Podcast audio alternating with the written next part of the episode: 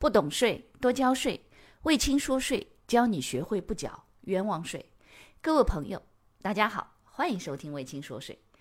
微信公众号、喜马拉雅 FM、知识星球这三个平台统一搜索“魏青说税”，即可收听本节目，并学习与节目内容有关的知识和案例。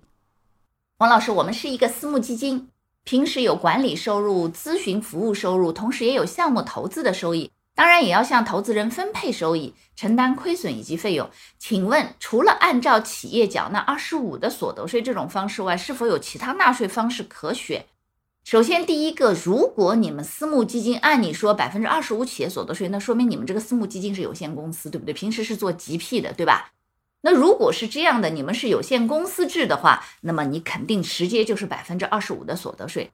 唯一的就是，如果你们基金。比如说，符合小微企业五三三这个规定的，那么你的企业所得税就是按照一百万以内应纳税所得额一百万以内百分之五，一百万到三百万之间百分之十这个规定来执行。也就是说，小微企业的优惠政策来执行。那除此以外的话，你就是百分之二十五的企业所得税，因为你是有限公司制的。那如果你们私募基金是合伙企业制，那你就可以来选择了。就特别合伙企业制，如果是自然人的合伙人的话。那你就可以选择说，我的私募基金的，比如说项目投资的收益，我可以选择单一基金模式去征收，交百分之二十的个税。那我也可以把整个私募基金有限合伙制的私募基金，按照百分之五到百分之三十五的经营所得的这个个人所得税的这个税率来执行。所以，按照你所说，这个如果说百分之二十五企业所得税，你们是有限公司的话，那就没有太多，就看是不是符合小微企业，其他就没得选了。好，下一个。王老师，请问经营租赁和融资租赁在税法税务上认定有什么差异吗？税率上有差别吗？如果我们有个设备采购公司，购买设备后租赁给自己的项目公司使用，但因为安装成本较高，使用完毕后未必会再收回来，这种情况是不是一定会被认定为融资租赁？与我们最初签订租赁协议的意图无关，对吗？不是的，请注意，融资租赁。是需要有一定资质的公司才能做，它不是谁都能做融资租赁的，知道吗？像你们这种情况，也就是说，我有可能因为安装成本高，我租赁给他了以后，然后到最后我有可能不再收回来，再卖给他了。其实这种也是可以作为经营租赁的，因为最后租赁期到以后，是不是这个最后收回或者是不收回，这一点不再作为判断是否是融资租赁的一个业务条件了。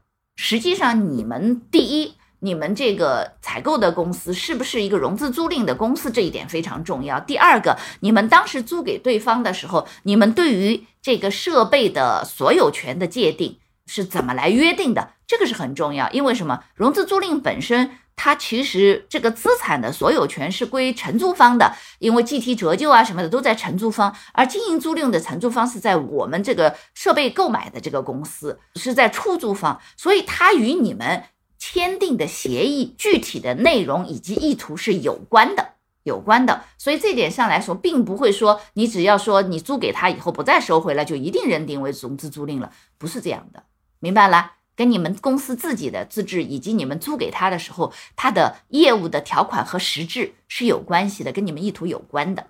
嗯，好了，下一个问题，这位同学问了老师一个 out of server 的问题，为什么？他说：“汪老师啊，小白基金定投的书籍是否能推荐一下？”这位同学，你有没有搞错？我是一个讲税法的老师，是做税的老师，我不是一个做投资理财的老师。OK。所以我也没有投的，但是你可以到喜马拉雅上去听一下，喜马拉雅上面应该有蛮多这种小白的基金定投啊这方面的这个音频课，你可以去听一听，看看排行靠前的，看看这个大家评分比较高的，这个播放率也比较高的就可以了嘛。就像说你去看税的，汪老师的课程播放率就比较高，对不对？那么你要听税的，可能就得听我的。那小白基金定投的，你就去听听这样方面的课。先去听一听，然后这个老师在讲的过程当中，有些内容你再去搜书。当然还有一个，你可以到当当上去看一看。嗯，好了，感谢你的收听。如果觉得我的课程对你有帮助，欢迎给我点个赞，并且呢，把这个课程可以转发给你的同学呀、朋友啊、同事啊，甚至老板，让更多的人了解和掌握税务的知识。不懂税，一定多交税。所以听卫青说税，不缴。冤枉税。